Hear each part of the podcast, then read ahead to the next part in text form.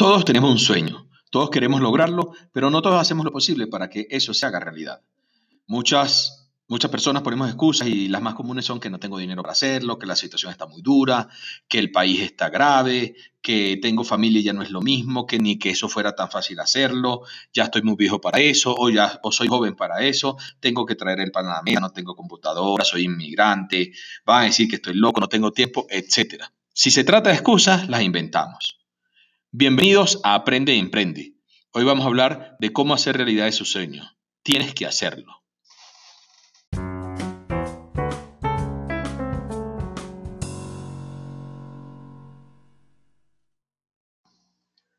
Si te pones esas excusas, te lo vas a creer y tú lo vas a convertir en tu verdad. Pero si a pesar de las circunstancias decides que vas a luchar por ese sueño, que aunque llegues cansado del trabajo, puedes dedicarle unas horas más a eso que te apasiona, a crear contenido, a trabajar, a probar, y que quieres convertir eso en algo grande, déjame decirte que lo único que se interpone entre tu sueño y tú son tus excusas. Así que o te dejas de ellas y comienzas a echarle bolas de una vez al asunto, o nunca vas a lograrlo. Para mañana es tarde. Te preguntarás, ok, sí, Yuri, ¿cómo lo voy a hacer? Bueno, yo siento o yo creo que tienes que lograrlo y esto lo puedes hacer siguiendo estos cuatro pasos o cumpliendo estos cuatro aspectos cosas que yo considero que son importantísimas y que son imprescindibles. La primera es que tienes que involucrarte con pasión. Si hablamos de que son nuestros sueños, el, el principal ingrediente para su construcción es la pasión. Oíste bien, se habla de construir el sueño, se habla de fabricarlo, porque los sueños se construyen, se realizan, no se esperan a que sucedan y para ello, la pasión es el cemento que va a unir cada bloque de esa construcción y además es la pintura de colores que lo va a cubrir, que lo va a decorar y que lo va a hacer vistoso. Pero no hablo solo de la pasión por algo que te gusta, sino la pasión también por hacer que la gente sepa que te gusta, la pasión por compartirlo con los demás y por además en ese compartir ayudar a, a otros, entretenerlos, educarlos o sencillamente involucrarlos dentro de tu sueño. Si no lo haces con pasión, la gente se va a dar cuenta y puede que a lo mejor te compren la primera vez o participen al principio, pero más tarde va a aparecer alguien en el mercado, una competencia con mucho más pasión que tú y te los va a quitar. No lo hagas por dinero o solo por las ganas de hacer dinero rápido, porque puede que en el camino sea más largo de lo que tú crees y eso va a jugar en tu contra. Te vas a desesperar y te vas a desanimar. Generalmente las cosas no suceden tan rápido como nosotros creemos o como nosotros queremos. Cuando alguien hace algo solo por dinero, puede que te vayan a comprar porque no hay de otra, pues porque eres el único que lo presentas o en el momento pues el que apareciste. Pero en el largo plazo siempre va a aparecer competencia y obviamente pues yo voy a comprarle al que yo considero que tiene mejor servicio, que realmente se involucra más y que a mí me ayuda más como cliente. Así que las probabilidades de perder son bastantes, créelo. La pasión además te va a ayudar con el, con el compromiso de no rendirte. Como te dije, este es un camino que puede ser muy largo, un camino de aprendizaje donde vamos a tener fracasos y la pasión es lo que te va a ayudar a seguir adelante. Es un camino de aprendizaje donde de ensayo y error y en ese camino vas a tener fracasos que son inevitables pero esos fracasos tenemos que convertirlos en aprendizaje para impulsarnos en ellos y dar el siguiente paso. Hacerlo con pasión nos va a ayudar a superar cada obstáculo que se nos presente y por supuesto hay que usar también una metodología. De eso vamos a hablar en el siguiente punto. No te creas que emprender es un trabajo rechamente duro y no hay tiempo ni espacio para fingir. O lo sientes y lo quieres hacer o sencillamente no lo intentes. El segundo punto es que tienes que crear tu modelo. Dijimos que en la primera el primer aspecto es que tienes que involucrarte con pasión y el segundo es que tienes que crear tu modelo. Todo emprendedor exitoso logró crear o descubrir el modelo de negocio que lo condujo a ese éxito. El modelo de negocio es la manera en que nosotros vamos a lograr ofrecer valor, aportar valor a nuestros clientes y en ese proceso captar valor también para nosotros. Pero para ello debemos conseguir un modelo de ventas que sea repetitivo y que haga que el negocio sea rentable, sostenible y si es posible, escalable. Para ello debemos comenzar. Con soñar no hacemos nada si no arrancamos, si no entramos en acción. ¿Por dónde comenzamos? Bueno, lo primero es definir el modelo de negocios.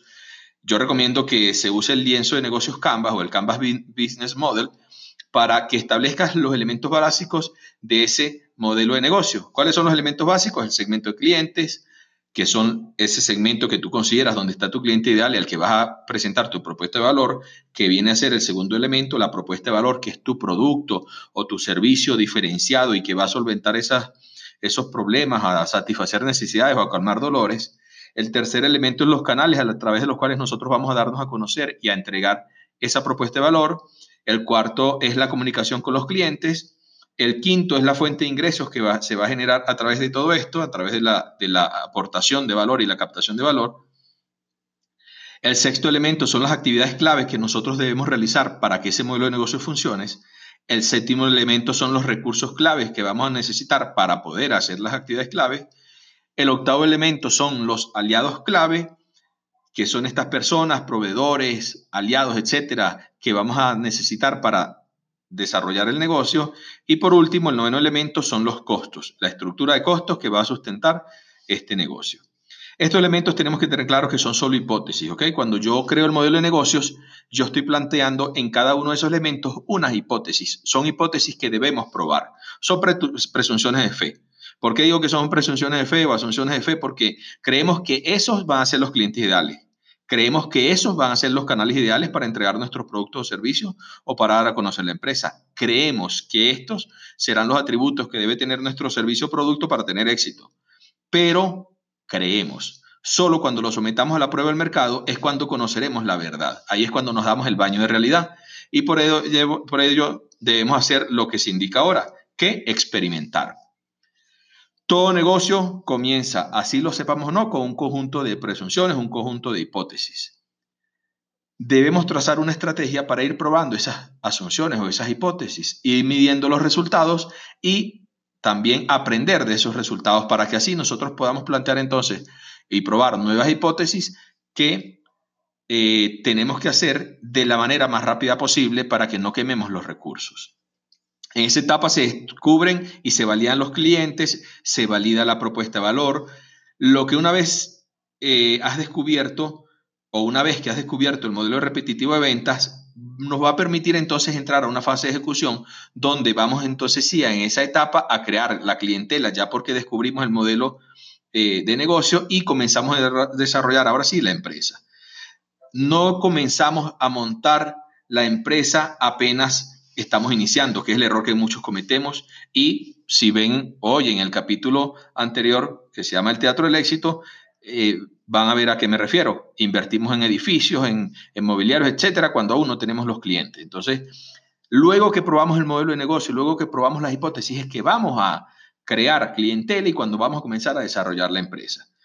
De esa manera vamos a seguir confirmando y avanzando en el camino que nos hemos trazado iterar si es necesario, pivotar hasta que alcancemos la visión que nos, que nos planteamos. Una vez que hemos descubierto la manera en que nuestro negocio va a generar ventas de manera repetitiva y rentable, entonces pasamos al siguiente punto, que es la creación de la clientela. Esto lo hará sostenible, lo hará crecer y entonces tenemos que dedicar nuestros esfuerzos e inversiones en desarrollar esa clientela hacer crecer el motor de, eh, perdón, potenciar el motor de crecimiento del negocio, ya sea el motor de crecimiento pago, viral, etcétera. Cuando conocemos el motor de crecimiento, cuando lo detectamos, entonces sí, vamos con todo. Captar clientes mediante estrategias de marketing, funnel de venta y estrategias de fidelización para mantener a los clientes que estamos obteniendo. Luego, la siguiente fase es ahora sí el desarrollo de la empresa. Cuando comenzamos, generalmente despilfarramos dinero en cosas que todavía no necesitamos. Una vez que descubrimos el modelo de negocio que va a hacer crecer a la, empresa, entonces allí sí comenzamos a contratar el equipo necesario, a formar ese equipo de acuerdo a las necesidades de nuestro modelo de negocio. No pensemos en que somos una empresa grande. Cuando estamos emprendiendo, tenemos que ir contratando el equipo que vamos necesitando en cada etapa. Luego vamos estandarizando procesos, vamos eh, mejorando esos procesos y allí sí entonces comenzamos con el desarrollo de la empresa. El tercer aspecto que yo considero necesario es que tienes que crear tu marca. Tú puedes crear tu marca personal para apalancar tu negocio o puedes hacer que tu marca personal sea el negocio. ¿Cómo crear una marca personal sólida, reconocida y bien posicionada que te haga sentir orgulloso de todo lo que logras, pero que además signifique la posibilidad de crear nuevas fuentes de ingresos que puedas atraer, atraer perdón, clientes con tu marca personal y que esa marca personal te permita apoyar los negocios o el negocio que vayas a arrancar, eso pues tienes que entender que en el mundo de hoy no lo puedes hacer sin usar las redes sociales. El objetivo es que crees una marca personal tan fuerte en tu área que te convierta en una autoridad, en, una referencia en esa área. Es decir, que te convierta en un influencer. ¿Cómo hacerlo? Recuerda cuando hablamos de la pasión, pues esa pasión tienes que demostrarla en las redes sociales.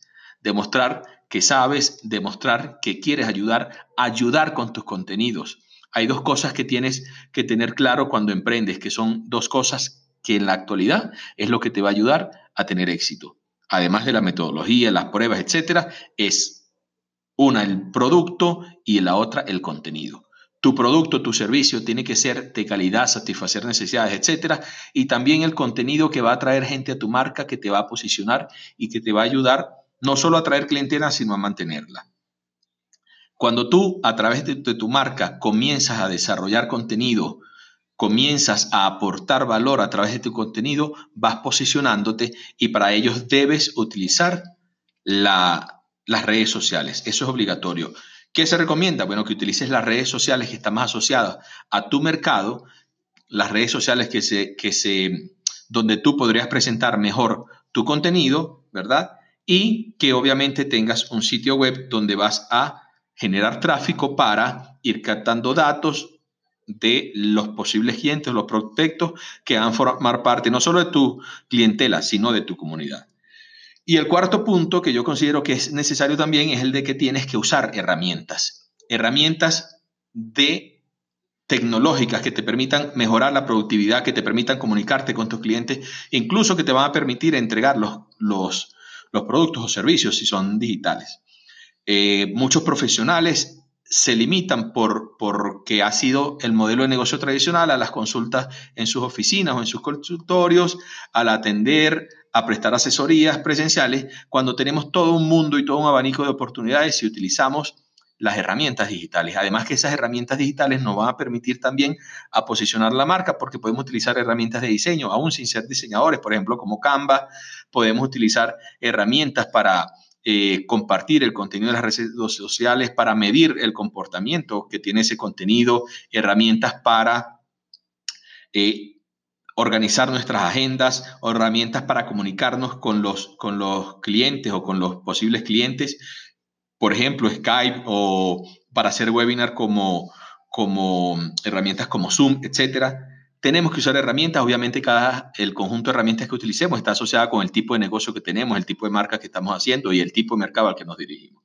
Pero básicamente esas son las cuatro cosas que yo considero que tienes que hacer para reventarla, para botarla de honrón, para lograr tu sueño.